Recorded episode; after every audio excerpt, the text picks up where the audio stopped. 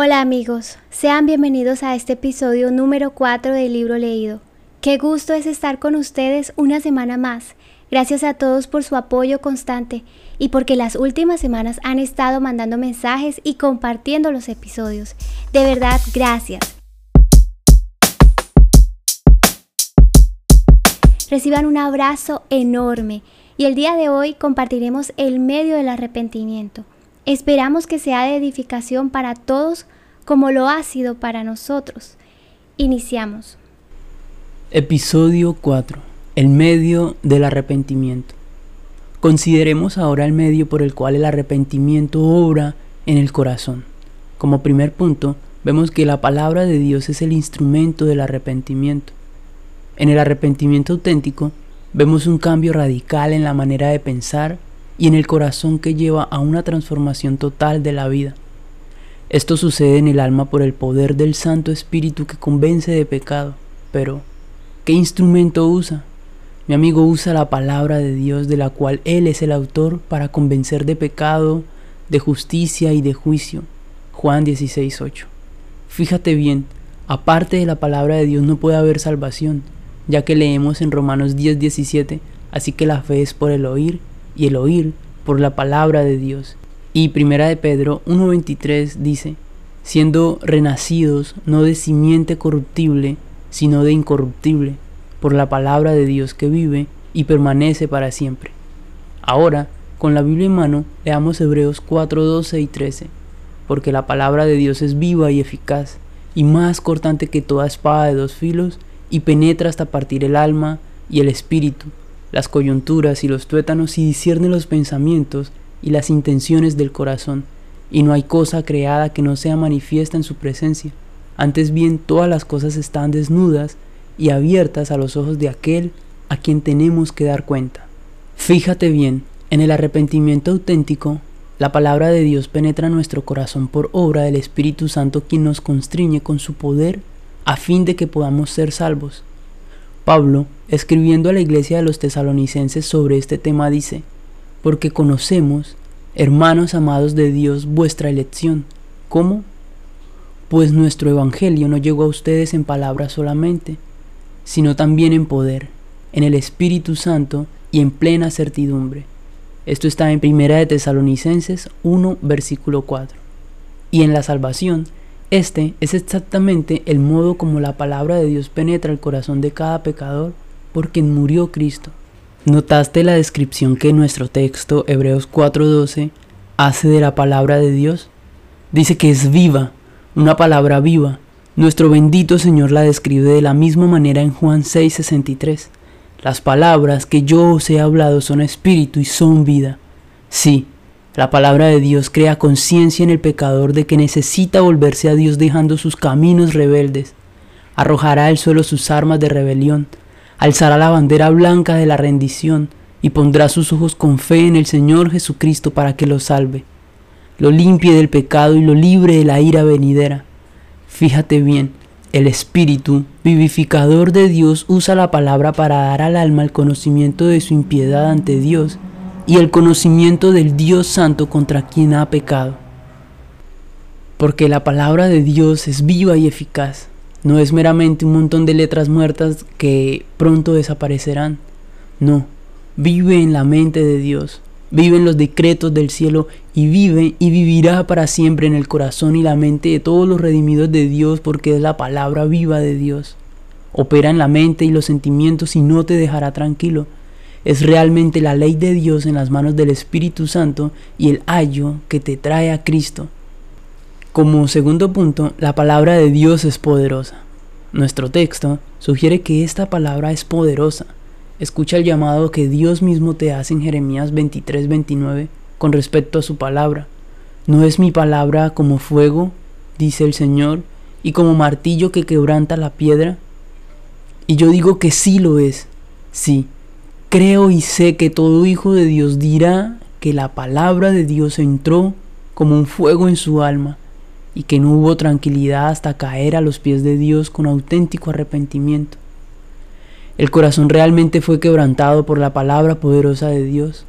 La palabra de Dios en manos del Espíritu Santo es tan poderosa que da muerte al alma. Pablo dice en Romanos 7:9, y yo sin la ley vivía en un tiempo, pero venido el mandamiento, el pecado revivió y yo morí.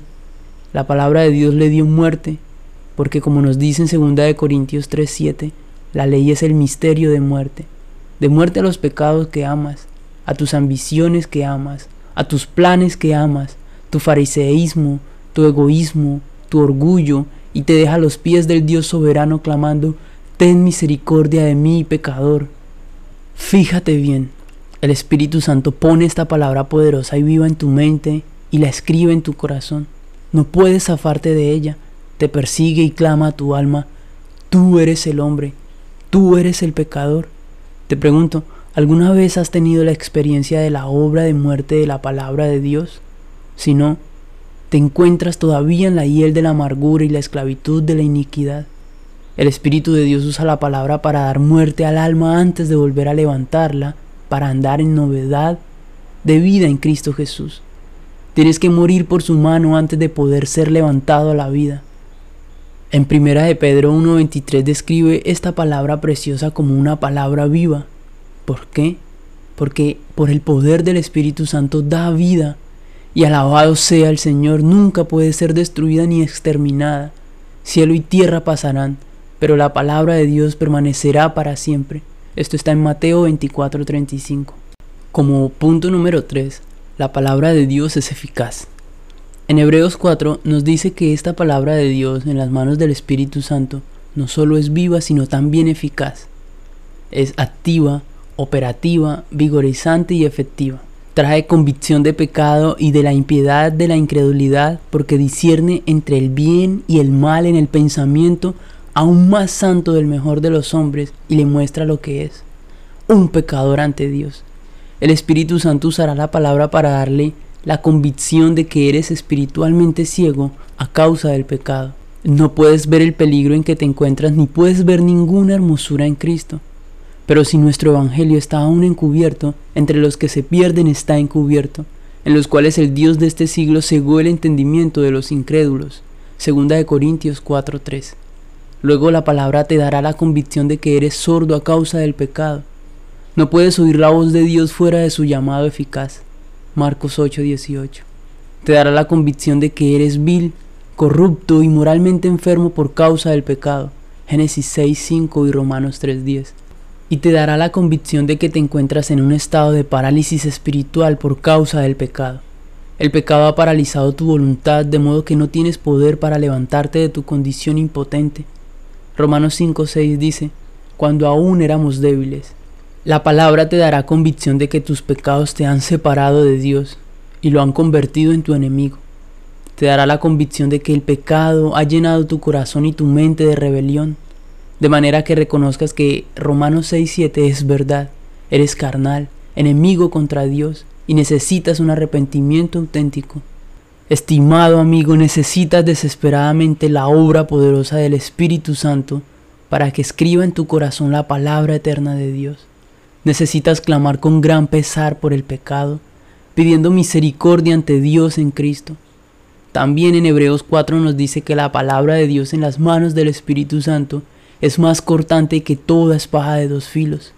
Fíjese que la palabra de Dios abarca tanto que no hay pensamiento o propósito en toda la creación que no esté dentro de su alcance. Tú has conocido mi sentarme y mi levantarme. Has entendido desde lejos mis pensamientos, pues aún no está la palabra en mi lengua y aquí, oh Señor, tú la sabes toda. Esto está en Salmo 139. Porque su autor es espiritual, la palabra es espiritual y escudriña a los hombres espiritualmente.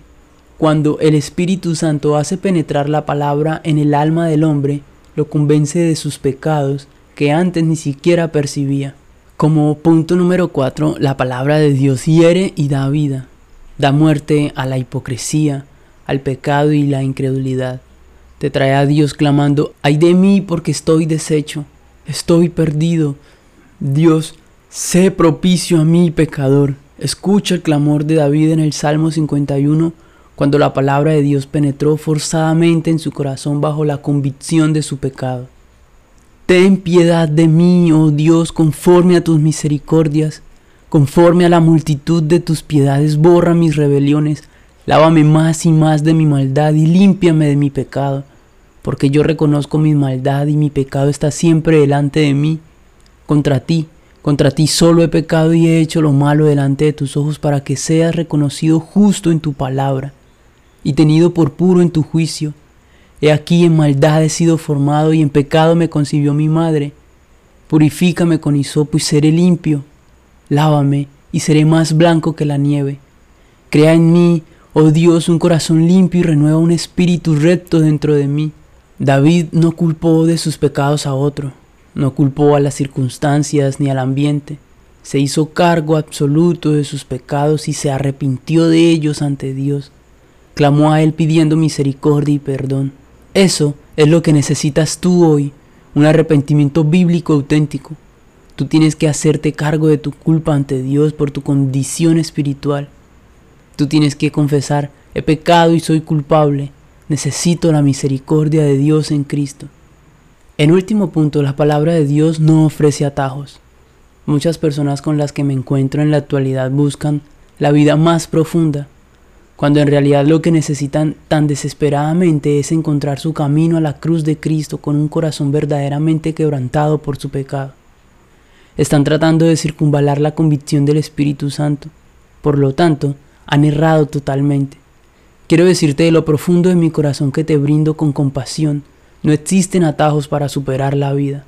Cuando el Señor te confronta con tus pecados, tienes que arrepentirte. El Espíritu Santo tiene que abrir tu corazón para que por medio de la palabra de Dios puedas ver tu condición perdida, desdichada y pecaminosa. Sé que no te gusta oír esto porque amas el pecado.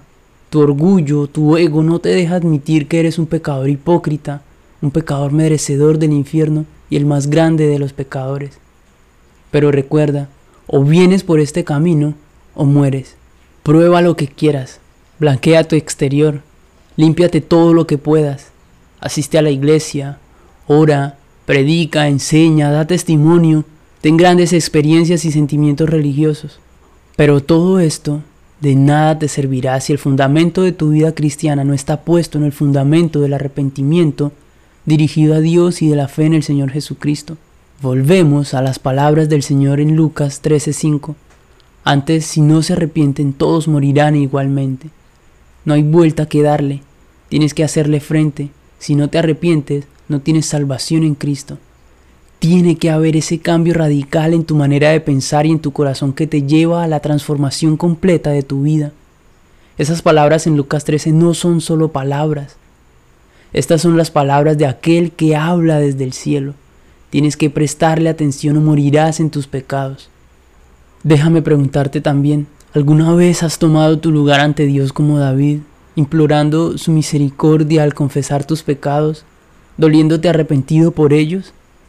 Si desconoces estos ejercicios del alma, no importa la fe que profesas o que practicas, no importa en la alta estima en que te tengas a ti mismo o en la que los demás te tengan, Dios dice que sigues siendo muerto en tus pecados.